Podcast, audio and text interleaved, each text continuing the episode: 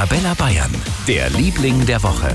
Und das ist diese Woche das erste Adventswochenende. Und auch schon die ersten Christbäume werden geschmückt, zumindest die im Garten und jetzt dann bald natürlich auch die, die bei uns in den Wohnungen und in den Häusern stehen. Wie wird denn Ihr Christbaum dieses Jahr aussehen? Viele Kugeln, wenig Kugeln, Strohsterne, Blinklicht oder ohne? Und welcher Christbaumschmuck?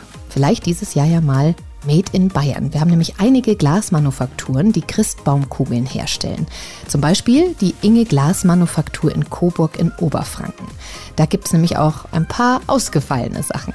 Marie Müller-Blech. Die Gurke ist schon so das erste Beispiel noch verbunden mit dem Brauch, also die Weihnachtsgurke, die im Baum versteckt wird. Dann geht es weiter über Käsestücke, über die Gin, aber auch Champagnerflasche oder auch die Whiskyflasche bis hin zur Zigarre oder dem High Heel. Ja, das ist schon mal was anderes. Also das Ausgefallenste, das ich bis jetzt gesehen habe, war eine Bratwurst und ein Wiener Würstel.